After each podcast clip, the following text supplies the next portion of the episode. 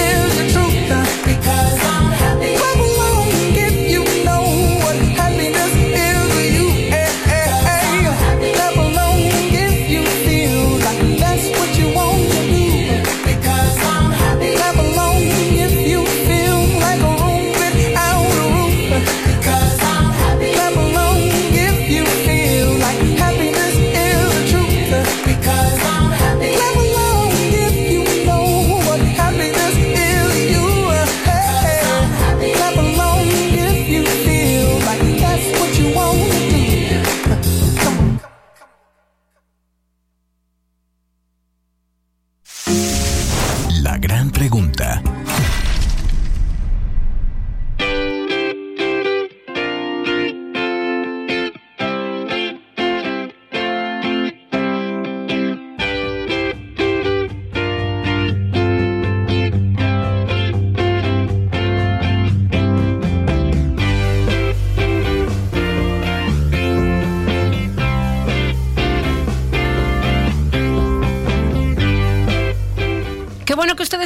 Nosotros. Esto se llama Quien Busca Encuentra su revista informativa. Muchas gracias por la sintonía.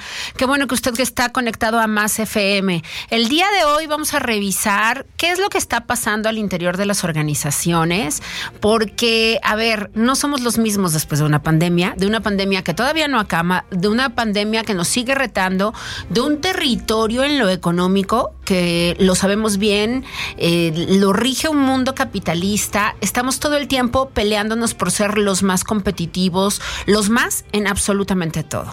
Y yo estoy muy contenta porque Paul Macía está con nosotros aquí en el estudio el día de hoy y vamos a hablar con él acerca de cómo han cambiado las organizaciones, cómo es que las personas tenemos necesidades además muy particulares de aprender a estar con el resto de la gente. Tenemos una pandemia en paralelo que es la de salud mental que también nos hace que nos volvamos distintos, ¿no? Que, que, que tengamos que reconocer que tenemos que cuidar nuestras mentes, que tenemos que procurar el mejor de los estados y que lo, que, lo ideal es que la gente que estamos trabajando en organizaciones podamos conectar con la mayor de nuestras grandezas. Bienvenido, qué bueno que estás aquí, qué gusto. Muchas gracias, eh, de verdad que encantado de, de estar aquí. Muchas gracias por la invitación. Qué bueno que estás acá porque nos vas a ayudar a entender primero por qué pasan los conflictos, por qué con todo y que vamos en las organizaciones con la mejor de las intenciones, porque a final de cuentas, tarde que temprano, en un equipo nos vamos a topar con una chispa que se enciende. Porque, porque somos seres humanos y porque tenemos necesidades y tenemos deseos y tenemos expectativas de, de las cosas. Y, y pese a que somos una una raza que solamente a partir de la colaboración sí. podemos, podemos sobrevivir literalmente. Sí. Eh, eh, estamos en un mundo en el que estamos muy enfrentados, tú lo decías, desde el capitalismo, desde, desde la, la política, de, en la sociedad, no sabemos bien cómo conversar entre nosotros y, y estamos cada vez más separados y pensando que eres tú o yo y no nos damos cuenta que podemos ser tú, ¿Tú? y yo. Claro. Es que sí, muy interesante ver cómo es que además hay culturas en donde se da mucho más esta dinámica y otras culturas donde menos. Por ejemplo, en México somos muy buenos para el relajo, muy buenos sí. para poder solucionar incluso situaciones extremas, críticas. Pero en el día con día yo creo que hay un sinnúmero también de intereses que así como ocurren en lo político, ocurren a otro nivel político dentro de las mismas organizaciones. Los mismos empleados tenemos también nuestros intereses, también cuidamos nuestros posicionamientos, también queremos salirnos con la nuestra. Sí, y, y, somos buenos para el relajo y también somos buenos cuando encontramos un objetivo común. Es decir, no, no, no quiero ir a, a, a, lugares comunes y sin embargo voy a hablar de el sismo del 85. Sí. El sismo de hace, de hace unos años. Sí. Es, hay, una, hay un bien común que estamos buscando y somos re buenos para negociar y somos re buenos para colaborar y nos echamos la mano. Y en las organizaciones, pues sí, yo quiero pues llevarle, me, me estoy, una, una, maestra decía que no hay nada más personal que el trabajo, ¿sí? sí. Porque en el trabajo pues estoy poniendo mis sueños, estoy poniendo mis expectativas, estoy pensando mi crecimiento, el proveer a una familia. Estoy, el, el trabajo es sumamente personal. El trabajo es mi vida. Para mucha gente el trabajo sí. es la vida completa, ¿no? Y, y, y, si no es una parte muy importante, ¿no? Y porque es un, un, un mecanismo de realización claro, personal. Claro. Entonces ahí, cuando nos ponemos muy, muy, muy metidos en estas necesidades personales, y las, las ponemos por detrás de yo quiero entregar este recorte, este reporte o a mí mis indicadores que me están pidiendo es este y ahí está mi subsistencia y por lo tanto todo lo que acabo de mencionar. No, nos hacemos bien brutos. O sea, literalmente cuando nos ponemos a la defensiva, nuestro coeficiente intelectual baja hasta 20 puntos y a veces este, no, no es posible darse esos lujos. ¿sí? Claro. Entonces sí nos hacemos más brutos y nos vemos mucho más imposibilitados a poder conversar y entender, ah, mira, a ti lo que te importa de esto es A y a mí me importa C. Claro. Y hay una manera en la que tú y yo tengamos eso.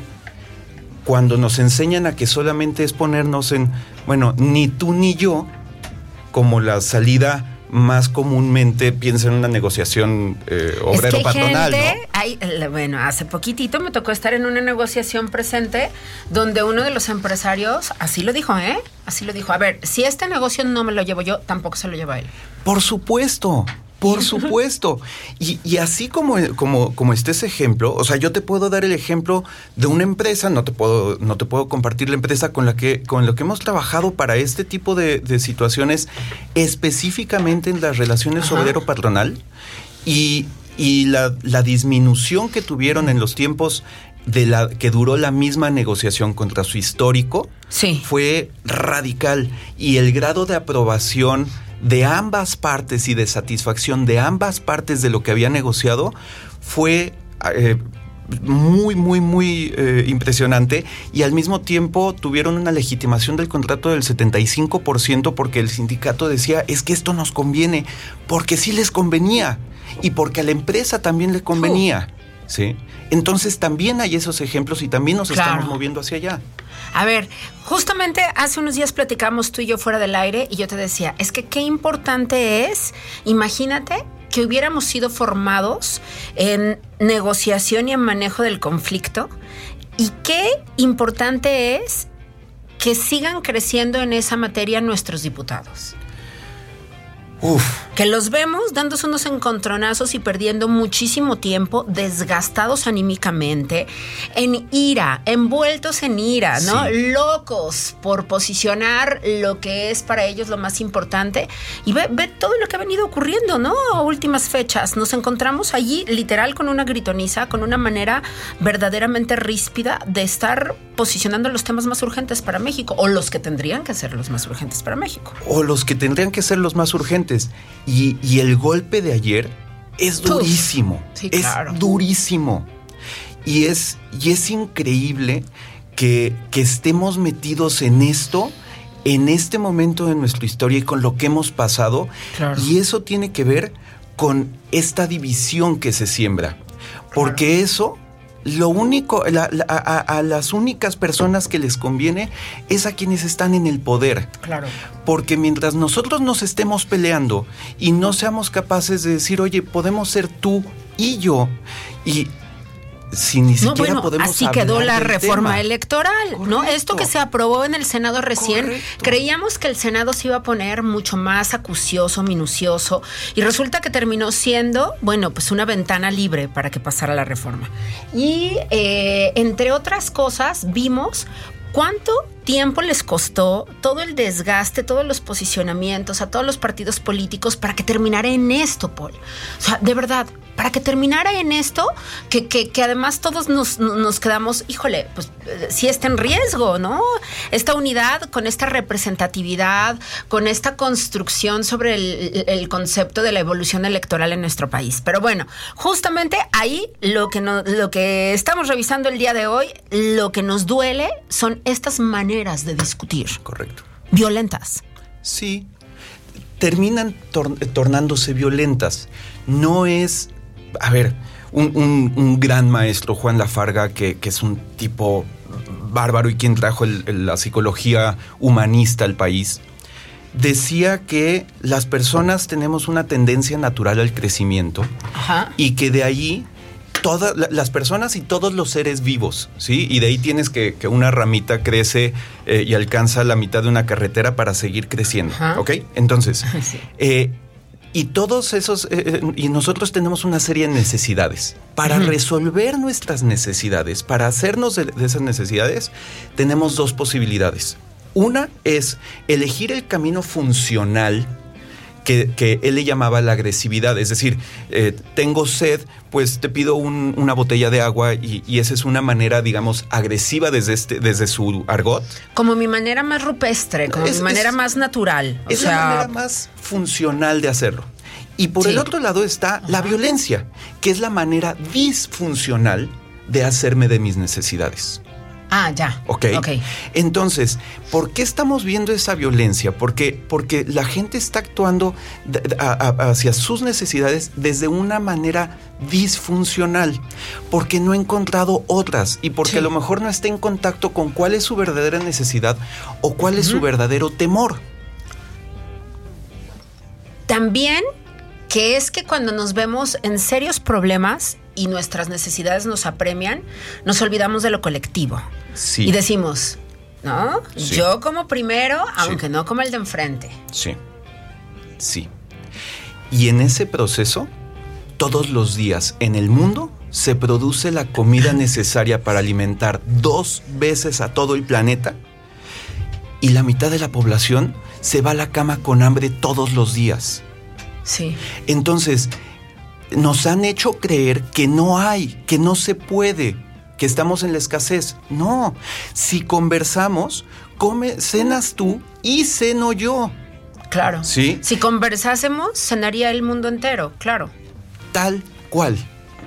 Tal cual, no lo pudiste poner de mejor manera. Y entonces, poder entender que esto pasa en las organizaciones es muy importante, porque entonces no solamente vamos a estar atendiendo algo que la ley nos está pidiendo, que es que capacitemos a nuestro personal, sino al mismo tiempo vamos a poder ayudar a que seamos más conscientes acerca de cómo nos relacionamos profesionalmente hablando. Sí. Y entonces, cuando a mí me dicen, oye, tú sabías justo lo que tú me mencionabas también, ¿no? A ver, esta tecnología, ¿sí? Del manejo de conflictos, en realidad existe desde la Segunda Guerra Mundial. Sí. Eh, la- las bases Ajá. para esto, que es la teoría de juegos, Sí. Eh, que, que- o, o una de las bases, más bien. Sí. Una de las bases es la teoría de juegos y todo lo que se dio en, en términos de estudio de qué iba a pasar y cómo se iba a dar la escalada de violencia que todo mundo quería evitar porque estábamos hablando de bombas Mm, sí. nucleares y parece eh, increíble que estemos hoy en el mismo punto. O sea, Claro. esto no es algo nada más de México. Esto es algo global. Global, ¿sí? claro. Entonces, eh, eso es una. Otra es eh, eh, un, un juez de, de la Corte de California que eh, se encargaba de todas las disputas laborales del Estado y que ha sido reconocido y que es de las personas que más conciliaciones hacen y demás, empezó a preguntarse qué hacía que algunas organizaciones cada, cada cuando en cuando estaban ahí en la corte litigando sus conflictos y qué hacía que otras organizaciones No. nunca se pararan en la corte. No es porque no tuvieran conflictos, es porque los estaban abordando de una manera diferente. Claro. Entonces, cuando empieza a hacer esto, empieza a, a generar investigación, consigue becas, hace estudios, un montón de gente participa y empiezan a ver qué, qué, qué- qué cualidades o qué habilidades tienen las organizaciones que logran colaborar y cuáles le faltan acá. Y eso lo traducen en un set muy específico de habilidades muy enseñable, porque si te digo colabora más es como decirte échale más ganas, es, es muy No, abstracto. pero si tú me dices, ya que usted termine su trabajo, vaya y pregúntele al de al lado si le puede ayudar en algo, ya Sí. estás cambiando una cultura y ya me estás dejando ver que yo puedo hacer otras cosas. Es correcto. Y entonces trabajamos sobre cinco habilidades en las que la gente puede descubrir, ah, mira, ¿cómo, cómo le hago para vulnerabilizarme más? Y decirle, oye, ¿sabes qué? La neta, lo importante para mí de esto es ganar algo de reconocimiento con mi jefe que no me pela. Por eso te lo estoy peleando tanto. Ajá. Ajá, pero entonces te lo planteo, este, veo cómo yo te puedo ayudar y entonces nos unimos para que puedan salir las cosas que a ti te interesan y lo que me interesa a mí también. Y eso, a nivel de resultados de negocio, Funciona muy bien. funciona, o sea, te puedo hablar de un estudio en el que durante 11 años, dos personas, Cotter y Hesketh, dos autores, siguieron los resultados de 207 compañías de 22 giros diferentes que al inicio de- clasificaron en adaptativas y no adaptativas. Es decir, las adaptativas eran las que tenían culturas colaborativas y las no adaptativas eran las que tenían culturas de, de choque frontal de conflictos sí, sí. o de evitación de conflictos, o sea, que no los resolvían. Ah, sí. Después de 11 años, en promedio, o sea, y estas eran organizaciones públicas, entonces pudieron seguir indicadores como el ingreso neto, las utilidades, el precio de la acción, la expansión de la fuerza laboral.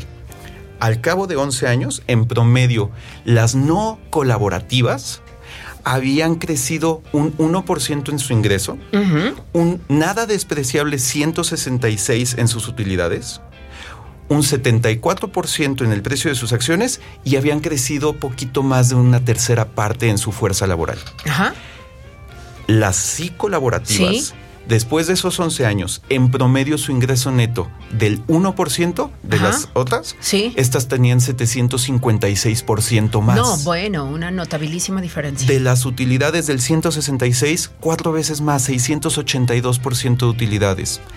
901% el crecimiento del precio Wow. de la acción y casi tres veces de expansión laboral, 282%. O sea, colaborar paga muy bien. Claro. Y además eso tiene impacto en el resto del ecosistema en el que está. Entonces no nada más es trabajar por el, o colaborar por el cochino dinero. Sí, valga la expresión. Es colaborar porque esto te conviene a ti, me conviene a mí y Claro. podemos encontrar maneras en que también le convenga a los otros actores y actrices con quienes, con, con quienes estamos inmersos y estamos conectados. Claro, y es que algo que queremos hoy día, quienes tenemos unidades de negocio, en el fondo es generar riqueza. Sí, ¿No? Nos Hay una interesa. parte ahí, por supuesto. Yo creo que sí, a muchos. Y, y cuando hablamos de generar riqueza, hablamos acerca de generar empleo, de generar empleos bien pagados, dignos, ¿no? Sí. Que podamos con la mano en la cintura poderlos, ¿no? Financiar sin ningún problema. Que también al mismo tiempo podamos ser fuente de otro tipo de conexiones laborales, de Sí. intermediaciones, de muchísimas otras cosas. Vamos a estar platicando contigo Gracias de verdad por este momento hoy en el que nos permites entender mucho más el tema y vamos a seguir platicando contigo porque es yo creo que uno de los ejes más importantes, que podamos crecer en esta capacidad de colaborar en un 2023 en donde tendrá que ser al interior de las organizaciones, al exterior de las organizaciones. Tenemos que cabildear, tenemos que aprender a relacionarnos mejor y esto es fundamental, ¿no? Cómo manejar, cómo negociar y sobre todo cómo llegar a que los conflictos se resuelvan de una manera o de la mejor manera para ambas partes. ¿no? Sí.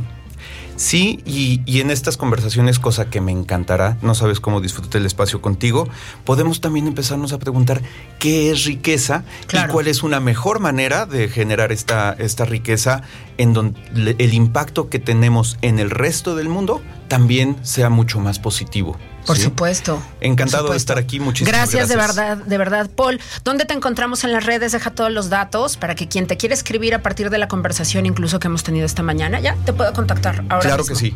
Mira, estamos en Facebook, en Instagram, en LinkedIn, en Pinterest, en YouTube. Estamos como Consultoría Más. Nuestra, nuestra página es consultoriamás.com y cualquier cosa, eh, mi correo es paul. Se escribe paul. Perfecto, un placer tenerte acá. Gracias a ti, gracias a Fernanda. Qué bueno tenerles y qué bueno poderles tener cerca, además, justamente con esta información muy valiosa, porque nos vamos a tener un año sensacional y de lo que se trata es de justo hacernos herramientas para que las cosas salgan cada vez mejor. Muchas gracias. Gracias a Paul Macien. Nosotros hacemos una pausa, regresamos con mucho más. Esto es Quien Busca Encuentra.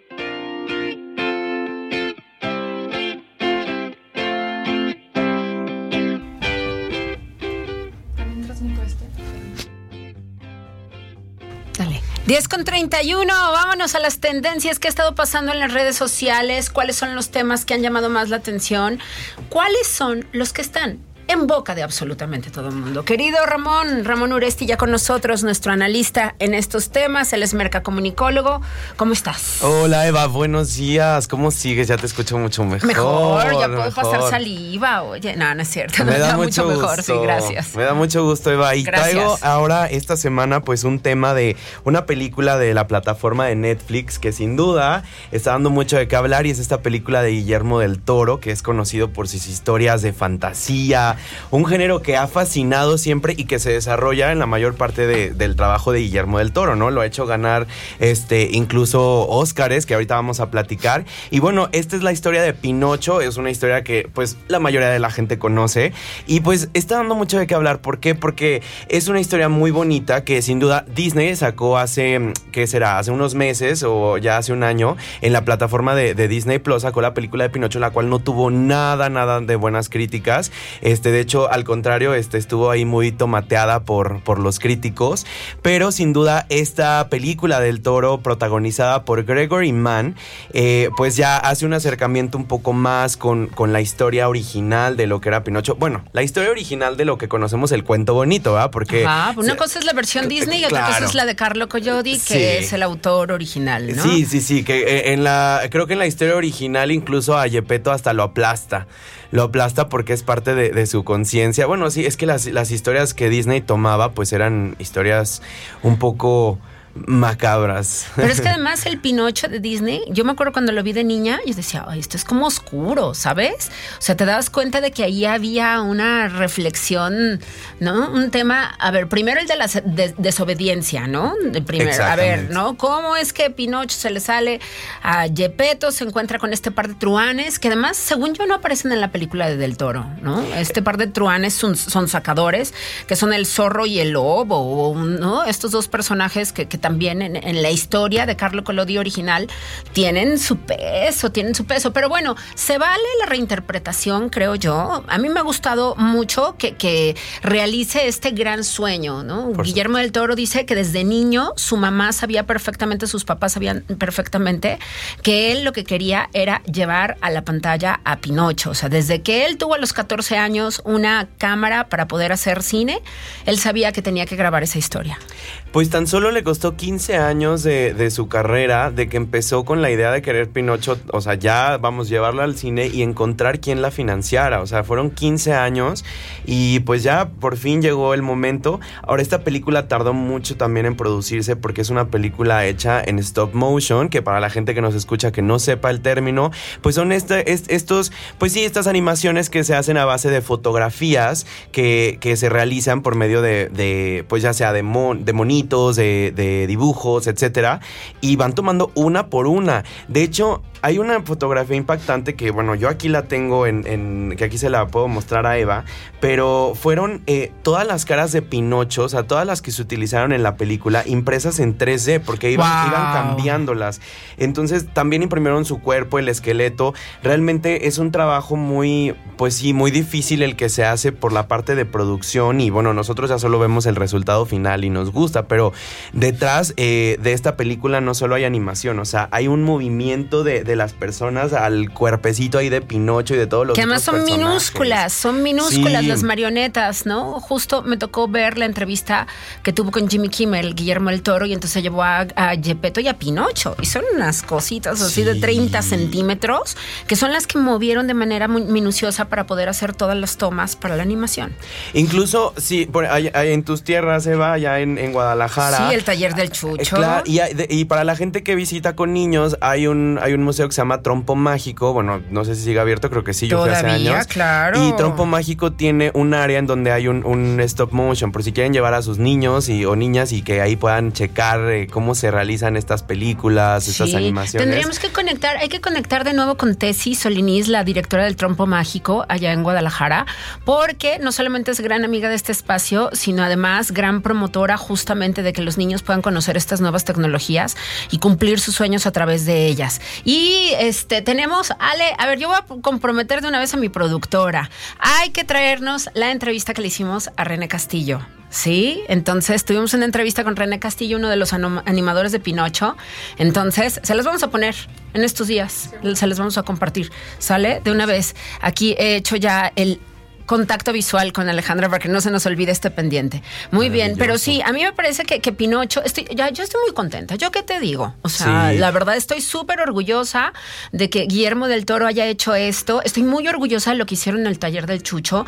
Tengo el privilegio de conocer a varios de los animadores que están ahí, por lo menos a seis, y, todos no hablan más que cosas bonitas de del Toro. se dicen, a ver, sí platicamos con él, porque él decía, ay, les mandó la chamba y ustedes se pusieron a trabajar como locos y seguramente nunca lo vieron. No, Platicamos con él, estuvo en nuestras reuniones en equipo, él nos daba línea, nos decía, a ver, me interesa esto, ¿no? La parte de la textura, este, y además, este, justamente son, yo creo que vale la pena que a partir de esto le pongamos todavía más, más atención a nuestros animadores mexicanos, ¿sabes? Que están trabajando, los vemos en el listado enorme que aparecen en los créditos de Pinocho, pero tienen un talento y una trayectoria que muy poquito se conoce en nuestro país. Y algunos de ellos ya tienen hasta cinco o seis largometrajes, tienen toda la vida haciendo animación.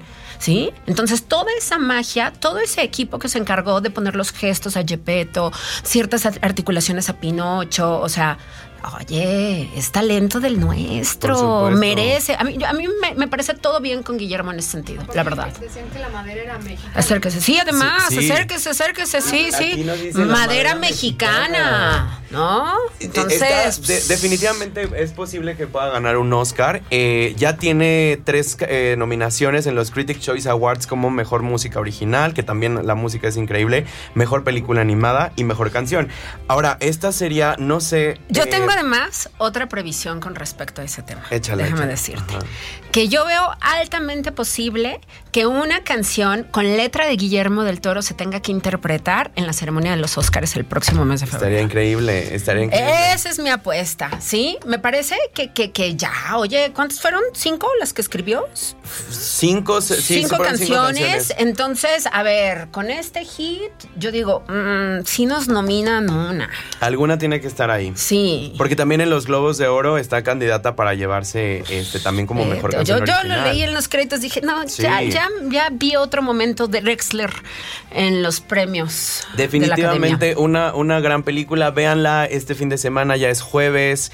Ya mañana ya pueden descansar un poco y ponerse a ver eh, en la plataforma de Netflix Pinocho. Y hablando de, también de películas, Eva, ayer en la noche justamente hubo pues ahí un, un comunicado de parte de Henry Cavill que subió a sus redes sociales este increíble actor eh, donde menciona que ya no va a ser Superman, ya no va a ser Superman. Eh, todos los fans de DC, ayer Twitter se había llenado de, mensajes diciendo que qué había pasado. Eh, realmente su mensaje fue de despedida, o sea, ni siquiera hubo un anuncio previo. Ya se había comentado a mitades de este año que él iba a ser, pues que iba a seguir siendo Superman para las siguientes entregas. Incluso se había hecho un cameo en algunas de las películas de Black Adam. Y ahora dicen que siempre no. Y ya no, ya no, de hecho ya él dio su, su adiós, dijo después de todo no regresaré como Superman, este que no es una noticia fácil para él, pero pues que así es la vida, ¿no? Entonces Yo tengo una mejor idea.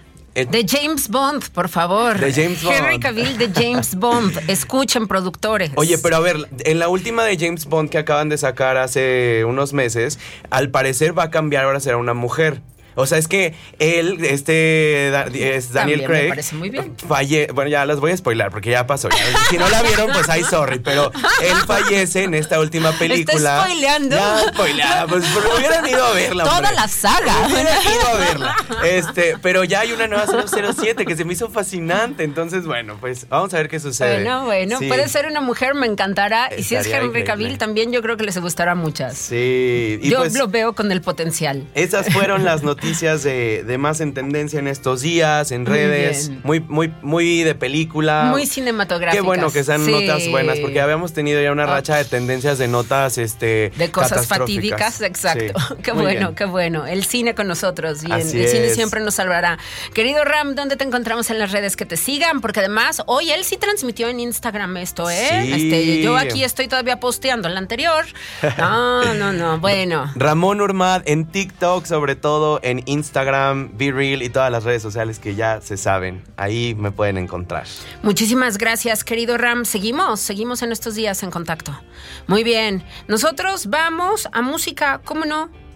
Usted dígame, la que usted quiera. Vamos a... Usted. Póngala. Y me la va contando. Total. Muy bien. A ver, es la selección de Cristian y de Ale. De Ale. Muy bien. Bueno, tenemos la cabina llena y estamos muy contentos el día de hoy. Así que eso es lo que más va. Muy bien. Es, es que, ah, hoy estamos con canciones felices, ¿verdad? Muy bien. Can't Stop You Feeling. Denle duro. Muy bien.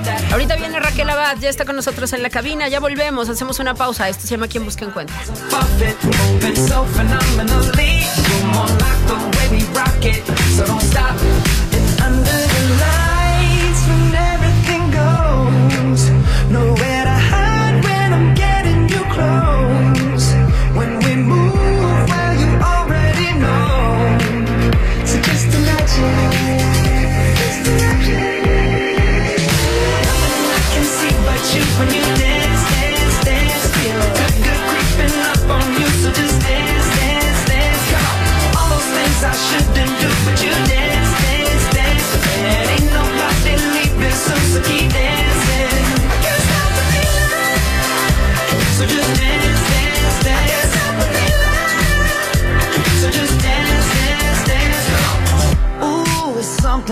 magical. It's in the air, it's in my blood, it's rushing on. I don't need no reason, don't be control. I fly so high, no ceiling when I'm in my zone. Cause I got that sunshine in my pocket. Got that good soul in my feet. I feel that hot blood in my body.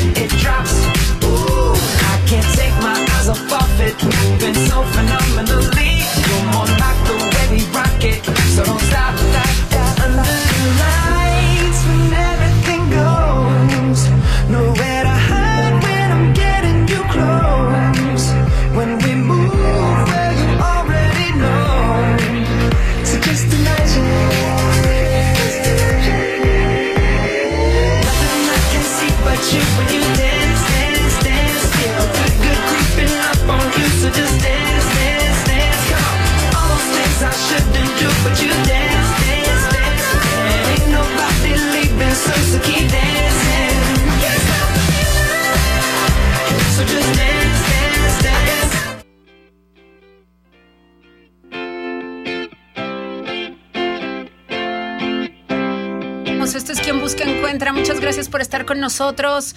Qué buen cotorreo tenemos en cabina el día de hoy. Qué sensacional. Ya se sintió la fiesta de Sembrina, ¿no? Bueno, es que ya en algún momento esto tiene que levantarse hacia lo festivo. Querida Raquel Abad, qué bueno que te tenemos con nosotros. Ella es nuestra experta en finanzas personales, en finanzas para las empresas.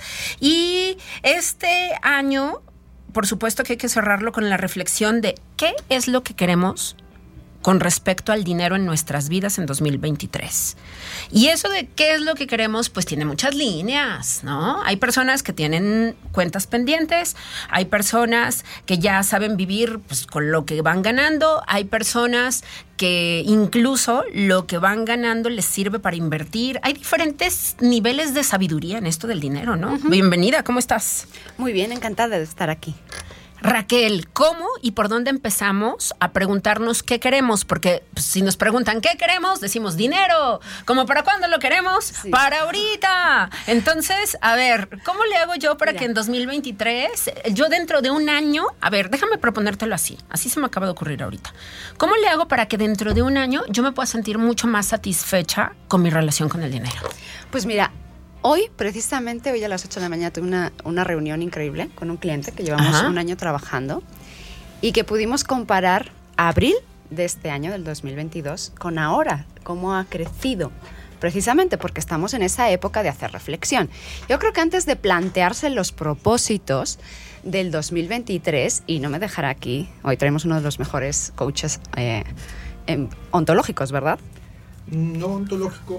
Bueno, uno de los mejores coaches que hay en San Luis Potosí, porque yo lo conozco, no personalmente, para mí es un gusto, pero sí eh, su trabajo lo conozco perfectamente desde hace muchos años, que sé que es uno de los mejores, y ahí les doy la promoción de coaches que dan cursos en la zona industrial.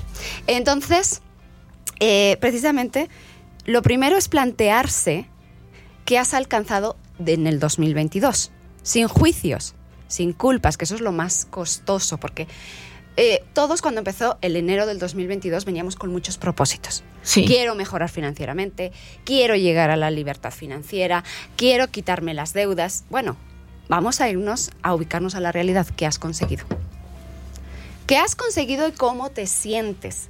Porque si solamente hablamos de números, muchos de, mucha gente se va a deprimir. Porque por eso no queremos reflexionar, porque no queremos ver la realidad de lo que no hemos hecho. No queremos darnos cuenta de lo que no hicimos, Entonces claro. nos tomamos esa pildorita de engaño, decir, ay, no, si este año lo voy a hacer, este año. Dice, pues los propósitos del 2023 no se pueden empezar el día 1 de enero. Porque como lo dejes para el día 1 de enero, no empiezas. Empieza ahora con microacciones. Y lo primero es la reflexión. Con este cliente le vamos a llamar Mariano. No se llama Mariano, ¿verdad? Vamos a cambiar nombre y algunos datos de su historia. Pero él se quedó sin trabajo en el, en el 2020, empezó a acumular deudas precisamente para mandar, ma- eh, mantener su nivel de vida. Se resistía, a pesar de estar sin trabajo, a, manten- a, a cambiar. A soltar el nivel de vida que tenía. El nivel de vida. Y obviamente cuando llegó, nosotros llegó con ansiedad, con preocupación. Con tal. Y a día de hoy estuvimos haciendo un balance del cambio y precisamente tiene su fondo de tranquilidad, comenzó un ahorro a largo plazo y hemos reducido su deuda en 36 mil pesos. Entonces, el beneficio que ha tenido entre lo que ha dejado de endeudarse, que venía endeudándose como 100, 155, 150 mil pesos promedio en 2021 y 2020 con familiares, con tarjetas, tenía todo saturado. O sea, la ganancia es lo que no se endeudó, más que tenemos Un un, acumulo, hemos mejorado su situación patrimonial en casi 100 mil pesos. Es que Entre ese reducción fue- de deuda y crecimiento del fondo de tranquilidad. Ese fue uno de los paradigmas que yo tuve que cambiar cuando yo te conocí, Raquel, porque entonces yo tenía en la mente que primero había que saldar todas las cuentas pendientes antes de uno siquiera atreverse a ahorrar o a invertir. Pero entonces te conozco y tú me dices, no. Aunque tú tengas cuentas pendientes, usted ya póngase a ahorrar y póngase a invertir de una vez. Y vaya pagando sus deudas. Sí, porque si no, no la haces. O sea, sí. Claro, porque si no es el cuento de nunca acabar, te la pasas solamente pagando deudas, pagando deudas, pagando deudas y nunca acabas. Efectivamente, pero hay más allá, porque por ejemplo, hoy que estábamos haciendo este ejercicio que me encantó, lo primero por lo que empecé es cómo te sientes. Después del trabajo que has hecho, porque pues al final... ¿Cuánto tiempo tiene trabajando contigo? Desde enero. Desde enero, ya. Entonces Teníamos apenas van a cumplir un año. Sí. ¡Ah! Desde enero. Empezó el año conmigo. Y al final, lo que vemos es, primero es cómo te sientes en esta transición. Porque el año pasado, bueno, cuando empezamos con él, en- a inicios de año, precisamente se sentía agobiado, ya no sabía para dónde, ya no sabía a quién pedirle más préstamo, eh, etcétera, ¿no? Entonces, ahora dices, motivado. Es decir, pensamos que hacer cambios acerca del dinero va a ser un sufrimiento. Entonces, ese es Sí, el primer paradigma sí. que hay que hacerlo, ¿Y porque hay no? que trabajar con micro. No, claro que no. Hay que disfrutar y gozar porque hay que sustituir. Sí. O sea, queremos, nos aferramos. Esto es como si tú tienes una tacita, ¿no? Un botecito. Si lo llenas todo de bolas de ping-pong, pues, por más que intentes meter granitos de café que tienen aroma, pues, seguirán siendo bolas de ping-pong. No puedes meter más en ese bote. ¿Ok? Entonces, cuando estamos endeudados, cuando vivimos al día, cuando ya nos vino un imprevisto y nos volvió a meter a la deuda, cuando vemos que no salimos, pues bueno, tendremos que sacar cositas para, para empezar a meter, ¿no? Y tenemos que hacerlo desde el gusto y desde la satisfacción y desde el amor propio. sí. Porque finalmente solo tienes una vida. sí. Quieras o no, solo tienes una vida. Entonces, ¿cómo eliges transitarla? El dinero, eh, desgraciadamente estamos programados o programan a, a gran parte de la población para vivir por dinero, porque al final es la esclavitud de nuestro siglo, ¿ok? Del siglo XXI. Es decir, ya no te pueden esclavizar como diciendo, ay, ya no te voy a pagar, ya. No, ya no te pueden esclavizar porque moralmente no está Todos bien. pero necesitamos dinero para vivir, no hay Te ponen opción. un gancho ¿ok? Ah, te ponen un gancho para que tú vivas toda la vida trabajando, agobiado y demás, cuando eso es una elección. Claro. Entonces tenemos que empezar a cambiar los paradigmas y es el mejor año para decir qué quiero hacer. Claro, se hace poquito a poquito, porque Claro. la gente por eso luego invierte en mi criptomoneda, se mete a la bolsa sin tener precisamente una planeación y una seguridad. ¿Por qué? Porque todos queremos hacernos ricos rápido. Es como si yo de repente digo, quiero bajar 10 kilos en un mes. Pues sí, a lo mejor lo consigo. Me meto en el, en el vestido, ¿ok? Y al día siguiente, bueno, me da un efecto rebote increíble. Pues con el dinero es igual, si no vamos con un método, si no vamos con un proceso, pues cuando empiezas a no conseguirlo, te empiezas a frustrar. Y entonces, adiós. Por eso luego llega el año, el enero, y todos. Ahora en diciembre, cuando- que es un- el mejor mes, ya lo hemos hablado. Sí. Es el mejor mes para todas aquellas personas que tienen un fondo de ahorro, un, fon- sí, un fondo de ahorro en la empresa, un aguinaldo, un incremento de ventas. Este es el mes que en el tú- que puedes empezar a invertir, aunque sea poquitito. Ajá, desde 100 pesos ya le ganas el 10%. Claro. Entonces, eh, aquí el tema es que hay que empezar a cambiar y ver cuánto estoy realmente dispuesto. Claro, a veces solos lo intentamos y no llegamos. Solos no entiendo. ¿Por qué? Porque necesitamos hacer algo diferente, algo que no conocemos. No, necesitamos Y sobre todo conocer la tecnología. emocionalidad y la emoción. Porque te digo, empezamos a sentir culpa. ¿Qué nos pasa cuando queremos adelgazar y vemos que no? Pues que después te comes todo lo que te venga enfrente. ¿Por qué? Porque dices, pues no lo conseguí, estuve una semana comiendo verdura y además comemos la verdura así, "Puta, tengo que comer verdura, tengo que comer verdura. No, no tienes que comer verdura, elige comer verdura. Y es lo mismo, o sea, no tienes que ahorrar. Si vas a tener que ahorrar, no ahorres.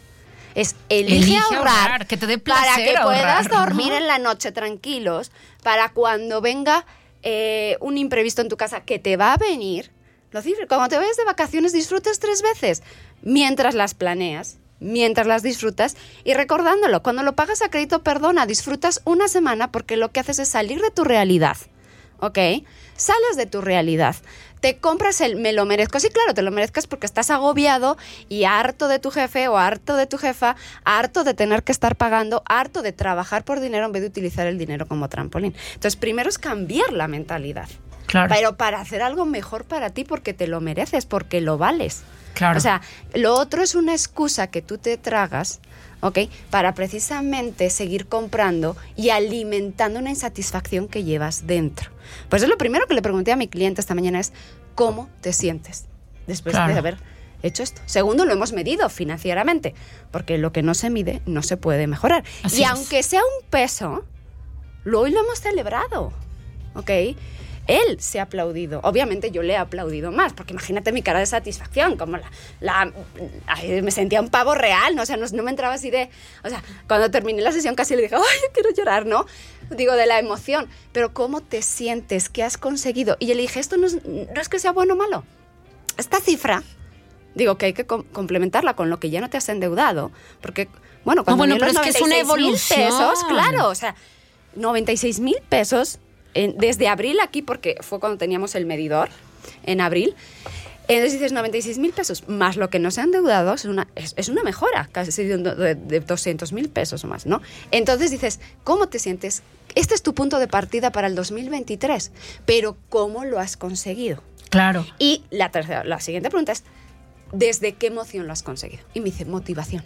Ah, qué bonito. Entonces se la ha pasado todo el año motivado, ahorrando, disminuyendo sus cuentas pendientes y al mismo tiempo ya construyendo su propio patrimonio. Y ahora que vi esa mejora, ¿qué creen que va a pasar en 2023? No, bueno, que pues va seguramente va a ser potencial, porque además tú, eso también lo no hemos lineal. visto, claro. Entonces empiezas a ver que sí es posible. Y empiezas a decir, ¿qué has hecho? Una de las cosas que dijo es, pues, eh, me acuerdo, dijo, no, dejé de salir en las, no, o sea, dejé de salir un poquito menos, gasté menos en mis salidas, ¿no?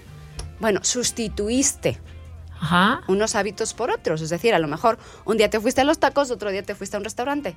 ¿Disfrutaste los tacos? Sí. ¿Disfrutaste el restaurante? Sí. También. Porque cuando llegué a mi casa estaba menos endeudado. Claro. ¿Ok? Imagínese darle este viraje. que tú te impulsas. Claro. Porque todo está en la actitud y en la forma de verlo, en la perspectiva.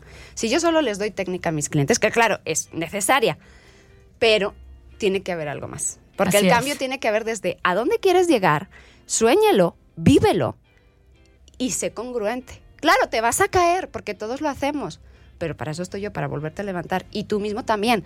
Impúlsate cada microacción, cada cambio. Vale, porque lo mejor es que empiezas a cambiar, a confiar en ti, a sentirte mejor. Y mis clientes se vuelven adictos al fondo de tranquilidad. Sí, sí, se sí. vuelven adictos, porque una vez que viven, lo prueban, cuando viene algo, no se endeudan y ven la tranquilidad de poderlo pagar, luego dicen, no, ahora ya es más, no me lo quiero gastar del mes, veo cómo salgo el imprevisto, porque se enamoran. Porque me gusta se tener esa enamoran, fol- se esa bolsita allí, claro. Exactamente, o sea, vivir con facilidad, date el vive una vida para vivir y utiliza el dinero para impulsarte, no para vivir toda la vida por dinero, porque entonces nunca vas a llegar a nada. Nos vamos y cáncer, seguimos con las conversaciones. Querida Raquel, muchísimas gracias. Se nos agotó el tiempo. Gracias por haber estado con nosotros. Seguimos, estamos transmitiendo en Instagram. Muchos saludos a las personas que están allí también con nosotros en esta mañana. Pásela muy bien, no se despegue de Más FM. Seguimos, por supuesto, en estos días aquí ya navideños. Una producción de MG Comunicación. Pásela muy bien, estupenda tarde.